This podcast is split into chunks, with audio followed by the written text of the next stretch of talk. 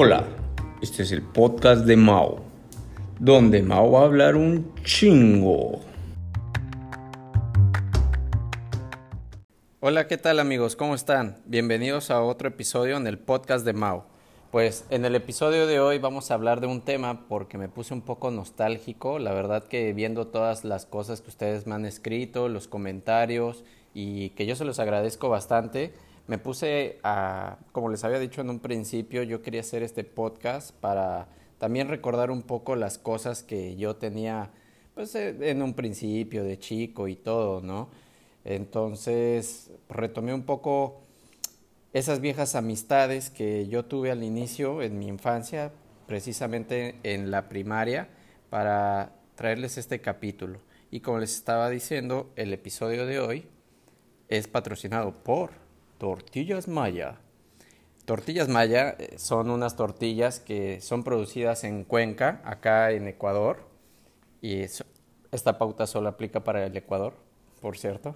Que son unas tortillas las cuales realmente yo las avalo.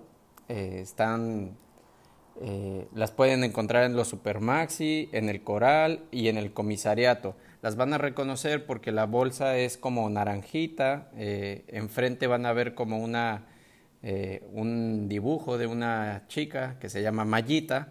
Y yo conocí primero estas tortillas porque los dueños los conocí desde el TEC y ellos en su estancia ya en, Monterrey eh, tuvieron, digamos, contactos o, inclusive llegó a trabajar en Grupo Maseca para todo lo que era la distribución de, este maíz, vio el proceso. Entonces, cuando el dueño regresa acá al Ecuador, se trae todas las máquinas, primero con la idea de hacer tortillas de maíz. Sin embargo, por todas las cuestiones acá, medio de impuestos y cosas así que hay, eh, no era muy caro hacer tortillas de maíz con el maíz importado desde México. Entonces él decidió buscar una receta de tortillas de harina, porque pues la harina de trigo sí hay acá, y no paró hasta encontrar una que dijera, ¿saben qué? Esta es como la tortilla que yo probé en Monterrey, porque en Monterrey predomina la tortilla de harina, pero de trigo. No paró hasta que encontró una receta que decía, esta es. Y yo cuando vengo acá, pues, pues uno siempre se quiere hacer los taquitos y comer como si fuera lo más parecido en México.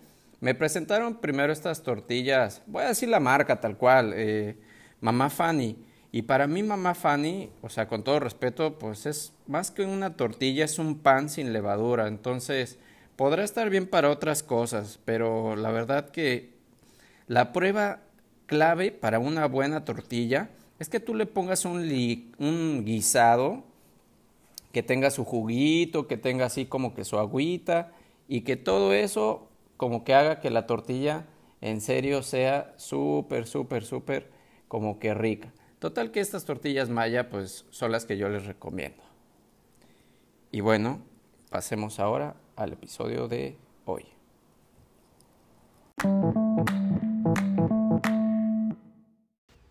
Vamos a echar el chal. Hoy vamos a estar hablando del renacimiento, no el renacimiento que marcó época, sino el renacimiento que marcó una época en mí, porque así se llamaba el colegio donde iba la primaria. Sile me va a estar acompañando para ser un poco este, esta contraparte que me va a estar rebotando mis ideas y ayudando como que a mejorar todo este podcast. ¿Cómo estás, Sile? ¿Quieres dar acá algún mensaje de bienvenida?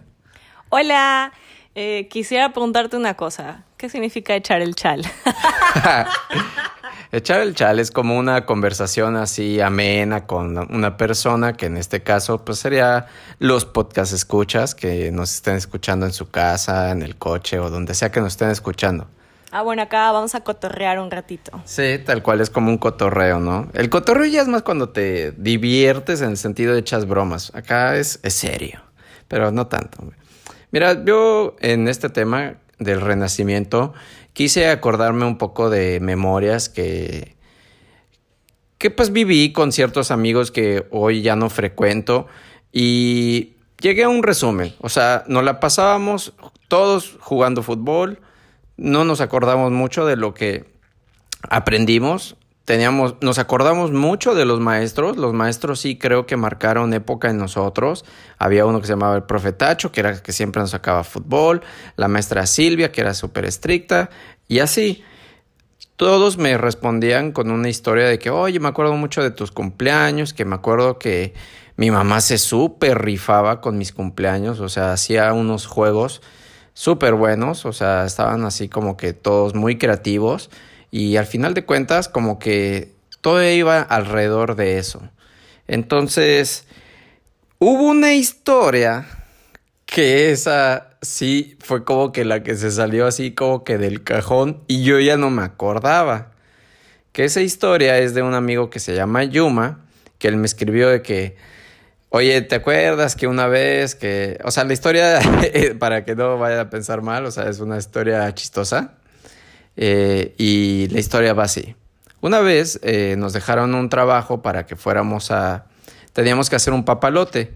¿Qué es un papalote? Ah, eh, un papalote es un cometa. Acá yo los ayudo con lo que no entiendan. Acá le, sí le dicen cometa, ¿no? Sí, cometa. Ok, ya. Ajá, entonces en México le decimos papalote, ¿no?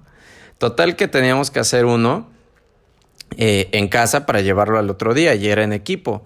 Yuma fue a mi casa y empezamos, pues la verdad sí era tardadito, o sea, no, no era algo así fácil. Total que empezó a hacerse noche. En ese entonces a, nosotros, o sea, a mí y a mis hermanos nos cuidaba una señora, pues que era la señora que hacía el aseo. Pero como que se hizo noche y mis papás justo ese día pues estaban como que hasta tarde en la oficina, en el trabajo pues nos quedamos un tiempo así como que Yuma, yo y mi hermano chiquito. Que yo tengo un hermano chiquito que eh, yo le llevo seis años. Entonces, en ese entonces quizá teníamos unos nueve años, por lo que mi hermano tenía tres años. Total que ya estábamos terminando y, pues estábamos trabajando así X, la verdad que eso no, no importa. Y de repente Omar, pues como estaba eh, chiquito, pues se acerca y me dice, oye, eh, ayúdame a ir al baño. Entonces, pues ya lo llevé, pues al fin de cabo, como que pues siempre, pues yo le ayudaba para ciertas cosas. O sea, yo, según yo, yo no era como que seguido le ayudaba a ir al baño, pero pues en ese momento pues no había nadie más. Total que pues ya le ayudé a ir al baño. Y también pónganse en mente esto, o sea, yo estaba chico, o sea, yo tenía 8, 9 años, o sea, yo también no era ahí como que ya tenía un criterio amplio, ¿no? Total que, pues yo solamente se me ocurrió preguntarle, o sea, también piensen que los niños, cuando hacemos pipí, pues hacemos pipí parados, entonces para mí esa era la lógica, ¿no? Mi hermano me dijo, no, pues quiero hacer pipí. Entonces la lógica era, pues te bajas los pantalones y haces parado de frente al baño. Y después me dijo, o sea, no había empezado a hacer pipí, me dijo, oye, no, no, no, no, quiero hacer popó. Total que pues lo cargué y lo puse en el baño y lo ya Lo, sí, como que lo senté, lo ayudé a sentarse porque pues recuerden, este pues él tiene tres años, entonces el baño era un baño de adultos y, y pues le tenías que ayudar, ¿no? Luego me dice, oye, no, no, no, no, no, eh, quiero hacer pipí. Y ahí viene ya mi pendejez, o sea, tal cual la mía, o sea, se podía haber quedado ahí y ya, pues, haz orina, o sea, orina sentado, pues, como que ya más normal, pero en mi mente, pues, si vas a hacer pipí y eres niño, pues, haces parado, ¿no? Total que lo pongo parado y empezó un juego ahí tipo el chavo del 8, como que, a ver, eh, no, quiero hacer popó, y otra vez se sentaba, no, quiero hacer pipí, y otra vez se paraba. El pedo fue que cuando estábamos en el proceso de quiero hacer pipí, empezó a hacer la popó. Y pues él estaba parado. Sí, sí, tal cual ahí fue como que ya, pues uno pendejo, pues ¿por qué no lo ayudas bien? Y, y pues sentado, ¿no? Pero bueno, o sea, al final de cuentas, pues ya le ayudamos y todo, pero... Y sí lo limpiaste. Sí, yo le ayudé, o sea, en ese entonces creo que, no sé ahora, pero en México estaba muy de moda tener estas en los baños este bidet, entonces pues como que ya ahí le dije, no, pues ahí siéntate, ya, ya ahí como que se, se, limpió bien y todo y, y ya no pasó nada, o sea, hasta le ayudé a cambiarse y todo. Pero sí ve que yo, yo ya no me acordaba, o sea, fácil esta historia tiene 10, no, 20, 20 años. pues ya. Sí, ya, ya, ya estoy muchacho, unos 20 años. No, para que el Yuma se haya quedado traumado. Sí, la verdad que, o sea, no fue un trauma, sino que Yuma me dio dos historias, o sea, de que, ah, me acuerdo que siempre llegaba tarde a tus cumpleaños, y pero güey, o sea, literal, de 20 personas que les pregunté, como 10 me decían de que el cumpleaños, el cumpleaños, entonces como que, si empiezo a resumir, o sea, puta, o sea, de las historias todas eran cumpleaños o fútbol, y quizá eh, la que medio se salía del esquema era otra que me contó Paulina, que pues al final de cuentas también era fútbol, pero yo creo que el hecho de que Paulina es una gran amiga, que siempre nos gustaba que jugara con nosotros porque era súper buena delantera. Y yo creo que el hecho de que siempre hayamos convivido y aceptado, no, es que no era aceptado, sino reconocido que ella era súper buena, o sea, siempre la típica que el delantero es como que este, eh, el jugador como que siempre debe ser el mejor, la estrella. Y tal cual Paulina era la estrella de nuestro equipo y, y no era algo así como que, ay, o sea, éramos malísimos como para que la niña fuera la mejor. No, ella era muy buena. Y no sé si ahorita todavía practique fútbol, eso ya habría que volverle a preguntar a la Pau. Pero sí siento que eso me ayudó a, de niño como que no tener este prejuicio de que las mujeres eh, no puedan hacer algo. O sea, bien o mal, pues todas las vivencias que uno va teniendo en la escuela, pues te van ayudando a formar estos criterios que tengas hoy en día. Y pues este fue uno de ellos. Otro eh, siempre estuvo, eh, tenía otro amigo que se llama Ramón, que casi casi con él aprendí a andar en bici, ¿no? Porque yo, eh, vuelvo a lo mismo, estábamos chiquitos, o sea, y como que la bici, mi papá decía, no, eso de la bici son de vagos, que no sé qué. Entonces como que no me quería enseñar a andar en bici porque pues decía que luego ahí nos íbamos a andar saliendo, pero cuando fui con este amigo Ramón, Si te saliste. sí me salí. Y, y ya después que ya aprendí, pues ya le empecé a pedir una bici. Y pasaron como tres años y ya me compró mi bici. Y, y, ahí lo malo, fíjate. Que ahí, ya todos tenían moto, ¿ok? no, no, mi papá ahí era como que, ah, pues si ya puedes andar yendo, entonces ya puedes ir al negocio. Y pues como a los 12 años y todo, pues ya me decía que fuera al negocio. Entonces no quedaba tan lejos de la casa. Entonces yo me iba en bici y ahí les ayudaba, así como que no, no hacía mucho, o sea, cuidaba el negocio, como que veía que nadie se robe nada, cobraba y hacía así cosas como que sencillas, ¿no? Pero como que estaba ahí de ojo seco. Y, oye, y pues ya hablando así como que de allá de San Martín, o sea, ¿cuál, cuál fue como que tu primer recuerdo así de cuando fuiste a, allá a mi pueblito? Y, y como que, ¿qué es lo que más recuerdas, Silvia? Eh, pues de la primera vez quizás no algo tan choqueante, pero voy a contar una de las experiencias más bizarras quizás que he tenido en toda mi vida. Yo me acuerdo que quizás fue la tercera vez que fuimos a San Martín a visitar a tus papás, éramos novios todavía y tu mamá se había lastimado, o sea, días antes, creo que caminando se esguinzó un tobillo y le olía bastante y lo tenía inflamado. Entonces cuando nosotros llegamos, tu mamá enseguida nos dijo que por favor le dieras ride, eh, que íbamos a ir a, a una terapia. Entonces que la acompañáramos y yo, ay, ya, ok, porque ella no podía manejar, le olía el pie un montón. Y yo me acuerdo que no podía, o sea, la teníamos que cargar entre los dos para llevarla al carro. Eh, la casa es de dos pisos, entonces de, para bajar del segundo piso al primero, me acuerdo que hasta se bajó sentada, o sea, como que escalón por escalón, porque en serio sí, le dolía como que mucho. le dolía. Esto como para ponerlos en contexto, o sea, de que en serio no podía caminar. Entonces, bueno, dijo que íbamos a ir a un pueblito porque no era en San Martín, era, Sí. en- Este, este sí ya era una comunidad, o sea, Ajá, sí. era, era en otro lado. Entonces, bueno, yo en mi mente íbamos a ir, pues, a quizás un consultorio médico, no sé, no, no tenía como que tanta No, idea. hasta eso sí nos dijo que íbamos a ir con un árbitro. Y ya desde ahí, como que ya dije, no, pues esto a lo mejor.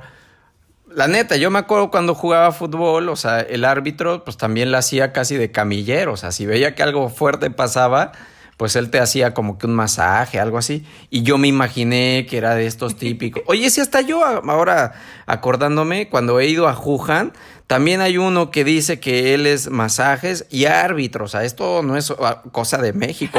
O sea, acá en el Ecuador a también. A lo mejor, o sea, puede ser que era. Pero a ver, escucha, escucha la historia. Sí, sí. Terapeuta se, va a poner raro. bueno, entonces nosotros fuimos, estacionamos en la camioneta, nos bajamos, era un pueblito y eh, no sé, tocamos en una puerta que no tenía letrero ni nada. En eso sale un señor, de que a quién buscan, al árbitro, ah, sí, pase. Entramos a un cuarto que en serio ha de haber medido 4 por 2 y habían dos sillas y nada más. Y había otra puerta que por ahí se desapareció el señor y nos dijo, tomen asiento. Entonces en una se sentó mi suegra, en la otra me senté yo y pues ya a Mauricio le tocó quedar separado. Pasaron dos minutos, regresó el señor y como que, ¿quién es la paciente? Que la señora, ¿ok? Entonces, ¿qué le duele? Ah, que el pie. Ya, ok. Solo le dijo de que agárrese bien fuerte de su hijo. Mi suegra se agarra y yo no sabía qué iba a pasar, qué iba a hacer o por qué, por qué había que agarrarse. De repente el señor agarra y que le pega los colmillos ahí en el tobillo y le da su buen mordisco. O sea, o sea, hubo un proceso disque clínico antes. O sea, sí le estuvo así como que tocando. Analizando. Yo el punto. Ah, pero hasta ese punto yo, yo no entendía como que. Yo dije, no, pues está viendo como que dónde va a apretar o algo. Le va a hacer un masaje. Un masaje. O a lo mejor como quiropráctico que te jale, Y me dijo, le va a doler, le va a doler. Agarre bien a su mamá. Entonces yo no la agarré. Y él como que empezó a acercar la boca. Güey, le empezó a morder, o sea, pero mal, pla o sea, bien duro, sí, sí, o sea, con todo. Y mi mamá pues gritaba y él me decía, aguante, aguante. Él no podía ni hablar, nosotros estábamos de que yo me quedé en shock, o sea, yo no sabía. Yo no sabía qué hacer. irme corriendo, si pegarle al señor de que sáquese, me quería reír. No, no, o sea, fue un momento súper No, no manches, sí, bien random. Pero a ver, ahí viene el milagro del Señor. O sea. Pues ya el Señor saca sus dientes y le dice, párese, porque hasta este momento. ¡Levántese! mi suegra no podía caminar ni pararse sola. Y en serio, hasta salió dando saltitos, brinquitos al carro. No, no manches, yo, yo no me la creía, o sea, en serio lo vi. Ay, nos estaba engañando desde antes. Sí, no, no, no lo podía creer. Y hasta la fecha, como que una vez le conté esto a un doctor y él me dijo, bueno, es que sí puede tener un sustento clínico en el sentido de que se forman cristales cuando pues hay este problema del ácido úrico, que no sé cuánto. Entonces puede ser que en la antigüedad se haya pasado como que esta tradición y literal con el colmillazo rompe el cristal y tal cual le libera del dolor a mi mamá. O sea, o sea, yo sí creo en los puntos de los nervios que tenemos en todo el cuerpo y, por ejemplo, cuando te haces acupuntura o punción seca, realmente sí te alivia al, cuando te hincan en ese nervio y quizás con el colmillo le hincaron pero así de que no podía caminar y luego verla saltando, sí fue wow. Y eso fue para mí algo que yo dije solo en Puebla. No, o sea, la neta, esto no es algo de México, o sea, sí les digo que en serio fue una situación que yo creo que nadie se las va a contar, no es algo Pero preguntando a los amigos de Mauricio, todos conocían al árbitro. Ah, ah, sí, sí, he escuchado que fulanito fue, que sí, resultó ser famoso. Entonces, así como que raro, pues bien que lo conocían. Sí, pero yo no sabía de alguien que había ido, o sea, pues yo... ya no vives ahí. También, también puede ser, ¿no? Hay cosas que uno se va perdiendo, ¿no? Y bueno, acá también otra de las historias que... Bueno, esta es una historia realmente corta, pero más que nada fue como que una historia de que, pues, vuelvo a decir, yo le pregunté a todo mundo de que, oye, cuéntame una historia de en la Renacimiento que te acuerdas de mí. Y a una de las personas que les pregunté se llama Carolina y Carolina pues era una chica en la cual pues ya saben esa típica inmadurez que teníamos los niños que siempre identificamos como que ah ella es la niña y es nuestra enemiga o sea solo porque es niña y algo así no entonces, literal, la veíamos como una especie de eh, antagonista en esta historia del... Era tu némesis. Era nuestro némesis, sí. Era así como que, no solo mío, como que de varios, ¿no? Pero yo sí creo que sí, teníamos una actitud bien pendeja y sí me daba mucha pena como que decir, ay, mejor no le escribo. Pero por otro lado digo, pues bien o mal, o sea, quiero saber qué, qué recuerda ella de mí y si pues lamentablemente es algo malo, pues pedirle pues con toda el alma, pues perdón, porque yo sí estoy seguro que yo tomé actitudes que no eran correctas como cualquier niño inmaduro, pero no lo justifico. Total que, oye, se me hizo bien chévere, así como que decirle, oye, Caro, pues cuéntame una historia, tal, tal, tal. Y ella me contestó como que en serio súper alegre, decirme otra vez este tema del cumpleaños, y no solamente del cumpleaños, sino que recordaba, o sea, me dijo de que es que tú fuiste el, primero y casi que el único que me invitó a un cumpleaños de alguien de la escuela o sea, o del salón. Yo dije, no manches, o sea, qué importante, o sea, es para un niño como que lo inviten a un cumpleaños. Y yo me acuerdo que en ese momento, o sea, para serle sincero, yo no le invité, sino que mi mamá fue e invitó a todos. Y entonces, pues por eso ella fue. Y la verdad que, que, hasta tal cual estúpido fui, así como que en ese momento vuelvo a lo mismo, tomar esta actitud de que, ay mamá, ¿por qué la invitaste? Y, no, todo se me cayó, o sea, así casi que de pena, cuando ella va y me da el regalo Oye, el regalo fue el más chévere, el más chévere de todos los regalos que me dieron en ese cumpleaños. Eh, o sea, ¿qué te regaló? Era, o sea, era un robot así tipo Transformer que se hacía avioncito y obviamente también el Optimus así tipo, Bacancísimo. Sí, y entonces sí sentí así como que chuta, o sea, como que sí en serio hizo que cambiara mi actitud hacia ella. Y pues qué mal que a lo mejor fue por algo que ella hizo y no por algo que yo cambié, pero pues al final de cuentas creo que siempre eh, cómo termines con una persona, o sea, como que la actitud que, que recuerdes hacia ella, yo le agradezco bastante que en serio la, el recuerdo que tenga conmigo, pues sí sea bien positivo, o sea, no sé si tú tengas así alguna historia, así como que de alguien, así como que recuerdes de chiquito, que en tu caso, pues a lo mejor tú eras mucho más calmado, o sea, yo a lo mejor sí era el típico bully, ¿no? Y quizá no era una historia, pues, de alguien que tú hayas molestado, porque pues no eras así, pero, pero como que una historia de alguien así, de, ah, sabes, así como, por ejemplo, más que nada una historia, cuéntanos así, yo sé que tienes amigas que casi que no volviste a ver hasta el TEC, o sea, por ejemplo, Ale, o sea, no vamos a decir apellidos, pero Ale, que era tu amiga. Sabes quién eres? Tú sabes. no, o sea, por ejemplo, yo ahí estuve en otro colegio, el kinder, o sea, pre-kinder, kinder, hasta primer grado de la primaria. Y pues ahí tuve esta amiga, Alejandra, que sí, nos llevamos súper bien. Yo me acuerdo que este, yo iba a su casa, tenía una piscina, siempre nos metíamos, era increíble y cosas así de hecho, yo me cambié de colegio, la dejé ver un poco. Nos reencontramos en algún vacacional que hicieron aquí, o sea, la típica de las vacaciones que te metías en cursos así. Y igual yo la volví a invitar a mi casa y todo, pero ya, digamos, nunca nos peleamos, pero es gente que como ya la dejas de ver diario y digamos que a esa edad no era tanto de que, uy, la voy a estar llamando, invitando, no sé qué, o sea, ya nos alejamos.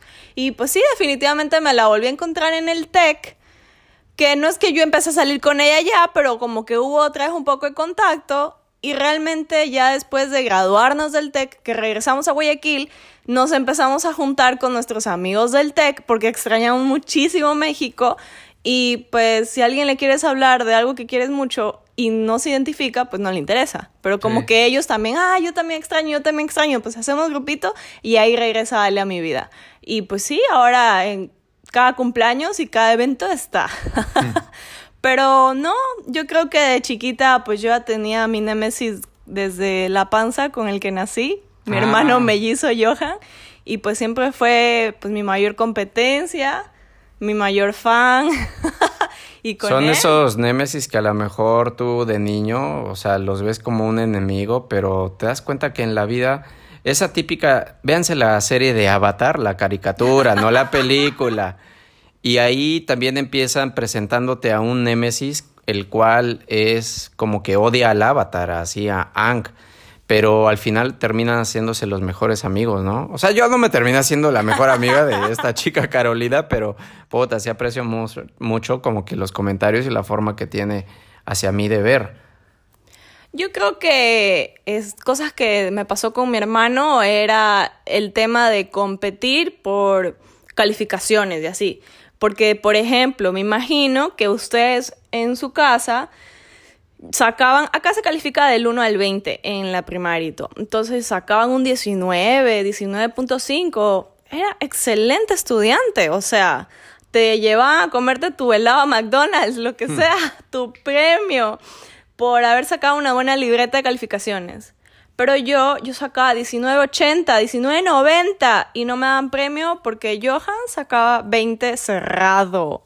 O sea, en serio, no saben, él cuando nos graduamos fue abanderado del Ecuador, el mejor alumno de todo el colegio, lo que sea. Bueno, fue de Guayaquil por punto .0001 que se peleó con otra chica, pero igual, o sea, fue el top top, entonces yo me sentía que yo era burra, pero para todos los que me conocen, o sea, yo estaba igual top 6, o sea, no, entonces esa sí fue mi mayor competencia y creo que luego cuando nos separamos un poco y haberme ido yo a México y digamos ya por fin yo solita no tener que competir con él al ladito, pues ya me puse a desarrollar y me pude desenvolver mejor. sí, la verdad, esto que dices ahorita, por ejemplo, de las notas, volviendo a este, esta faceta que yo tengo de profesor, creo que sí es bien importante a veces eh, no ligar al alumno a que su éxito está en función del número, porque realmente cuando sales a la vida real, pues ya no es de que yo estoy sacando 10, 10, 10, 10 y, a nadie le importa. A nadie le importa, o sea, quizá al principio, pero una vez que arrancas, pues las calificaciones que tuviste se pueden llegar a olvidar si tienes un excelente desempeño. Y hay mucha gente que su desempeño es excelente porque es muy comprometida con su trabajo, más no necesariamente era gente de 10 y a mí se me, sí, yo trato de separar esto de los alumnos porque a veces es de que, profesor, por favor, no me ponga 8, póngame eh, 9 o póngame 10. O sea, eso no es lo importante, digamos, es aprendiste, o sea, no me estés reclamando si quieres una nota, reclámame si te hace falta saber. Y eso es lo que a veces como que los alumnos pues como que es importante así no verlo. Y yo sí tuve, o sea, hablando un poco más así de los profesores, eh, yo tuve una profesora que me marcó mucho porque ella nos hacía ver la forma desde un punto de vista más filosófico, no tanto eh, la materia ni, ni en cuanto al tema, sino que siempre trataba de vincular bueno, es que en la primaria eh, una misma maestra siempre te daba muchas materias, ¿no?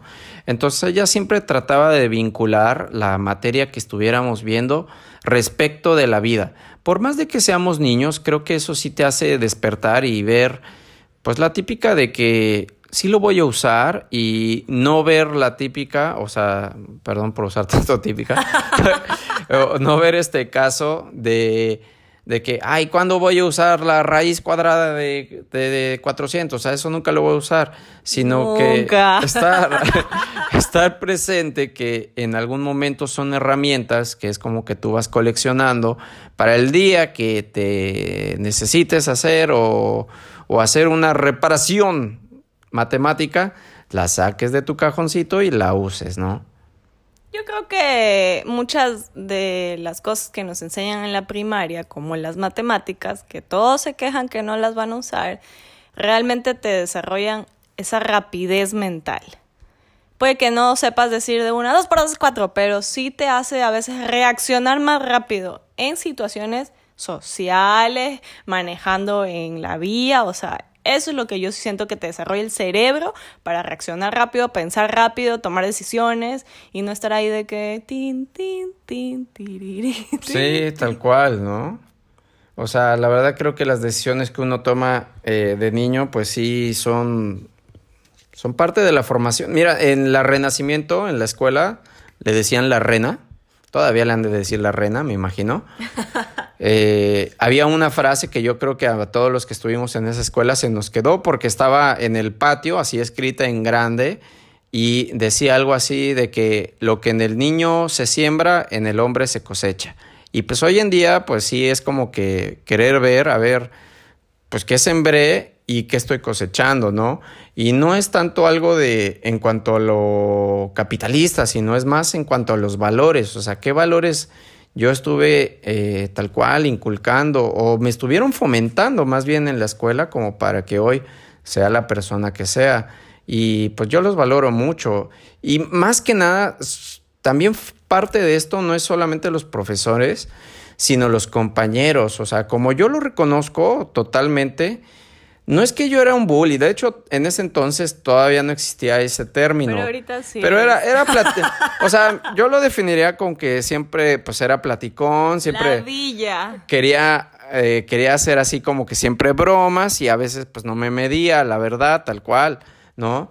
Y, yo era muy consciente de eso, de eso sí era bien consciente, que siempre quería andar haciéndole bromas a todos y, y como que siempre ser el más bacán, así, del, del grupo. Y me acuerdo una vez que a mí dentro de mis pendejadas que se me ocurrían, se me ocurrió empezar a pegar chicles en el techo, porque según yo se veían chéveres. Entonces buscaba chicles así de varios colores y tal cual saltaba, porque ese era otro trauma mío. Yo siempre a todos lados como que quería dar un salto bien alto porque yo no me quería quedar chaparro. Yo quería, en mi mente, o sea, tal cual en mi mente, quería medir 1,80, ¿no? ¡Oh, eso mide! y eso mide, ¿eh? Así que sí, logrenlo, mentalícense. Total que eh, en el techo que estaba medio alto, pues yo siempre saltaba y ahí pegaba un chicle. Saltaba y pegaba un chicle. Y pues como que los profesores no se daban cuenta, y, o siento que fue algo que fue creciendo y como que se les hizo tan cotidiano que en lo cotidiano te das cuenta de un cambio cuando no eres el que está en esa rutina. Y un día el director, que no era de que todos los días se metía al salón, entró, vio los chicles pegados en el techo y pues tal cual se encabronó. O sea, como que dijo, ¿quién hizo esto? Y a ver, yo podré haber sido bull y todo lo que les dije, pero eso sí, cuando era de pagar, no me escondía, tal cual yo decía, yo fui, yo lo hice, y ante las consecuencias que fueran, para bien o para mal, total que me dice, a ver, Mauricio, ven acá, vamos a hablar con tus papás, y entonces fuimos a la oficina y le hablaron a mis papás, como que, que fueran, que iban a hablar con ellos, que tal, tal, tal, y después el director agarró la cámara, así como que una cámara fotográfica, iba a tomar fotos así como de lo que había hecho. Y yo creo que en ese inter en el que me sacaron, fuimos a la oficina y así, pasaron como seis o siete minutos y cuando regresó ya no había nada, absolutamente nada. Hasta yo me saqué de onda. Y ya luego me enteré que era de que mis compañeros en chinga, como que para medio arreglarla, o sea, güey, ellos ni, o sea, solamente o sea, tal cual no ganaban nada ayudándome. Lo que hicieron fue de que fueron rápido a la cafetería, consiguieron unas espátulas y entre todos empezaron a sacar los chicles. O sea, la neta hasta que asco, pero, pero sí les agradezco. Empezaron a sacar los chicles y había un chavo que era pues medio vándalo y, y él llevaba pintura a la escuela, o sea, no era que pintaba en la escuela, sino que pintaba en paredes de por ahí. Qué random. Que, sí. yo traigo pintura. Sí, sí, la neta, todo estuvo muy random. Total que pintó el techo de. Eh, ahora sí que de blanco. Y. Y pues ya, o sea. Como que. Ay, pero eso fue más de seis minutos. ¿Cómo no, eh, pues eran todos en chinga que se pusieron ahí. O sea, fue todo bien rápido. Y eso hizo que el director se emputara todavía más, así como que ya no tenía pruebas y en teoría era como que, pues, todo quedó tranquilo, pues no pasó nada. Y bueno, pues obviamente también no iba a ser el cojudo, pues obviamente sí lo hice yo. Y sabía que lo hice yo y sabía que hice. Y pues la típica que eso pasó un jueves, entonces el viernes pues ya es como que te expulsan, o bueno, te suspenden, ¿no? Y, y ya regresé hasta el lunes. Y bien o mal, pues sí te dolía cuando te suspendían. O sea, ahorita como que lo digo y decías, pues, güey, era como un puente y ya, nomás no iba a la escuela, ¿no? Pero no, en ese entonces, pues sí te dolía, o sea, la, sentías feo. ¿A ti alguna vez te expulsaron? No, nunca. Ni siquiera me pusieron una indisciplina en mi agenda. Es que es diferente, ¿no? O sea, como que yo siempre andaba haciendo cosas y pues algún día pues la iba a pagar, ¿no? Y bueno, esta no fue la primera vez que me suspendieron. Antes... no, pues ¿cómo van a salir mis hijos? sí, no manches. O sea, pues la otra que me suspendieron, esa estuvo más pendeja. Es que, o sea, una vez estábamos aventando piedras desde, desde el patio, como que hacia afuera. Y pues la neta ahí sí, pues, o sea, sí nos dio mucha pena. O sea, también nuestros pendejos para que andamos aventando piedras. Porque haz de cuenta que en la barda había un chingo de árboles. Entonces nosotros estábamos aventando piedras encima de los árboles. Y en una de esas, una señora que era mamá de un compañero, pues iba llegando y madres que le pegamos al coche. Y, y o sea, no estoy seguro como que, que se dañó o algo así, pero como que le pensaron que pues la estábamos apedreando porque justo era... es que justo era... niños echando piedras? No, si éramos como cuatro o cinco, pero justo esa era la mamá del niño que era así como que el niño más buleado, así como que el que siempre le hacíamos. Entonces la mamá pensó que era así como que nosotros de maldosos, o sea, y güey, no, no, no, llegábamos a ese nivel de maldad, pues. Pero total que también ahí nos suspendieron. Ay, mi amor, ha sido muy tremendo. sí, la verdad que sí. Pero bueno, o sea, yo creo que con estas historias nos quedamos acá para este capítulo.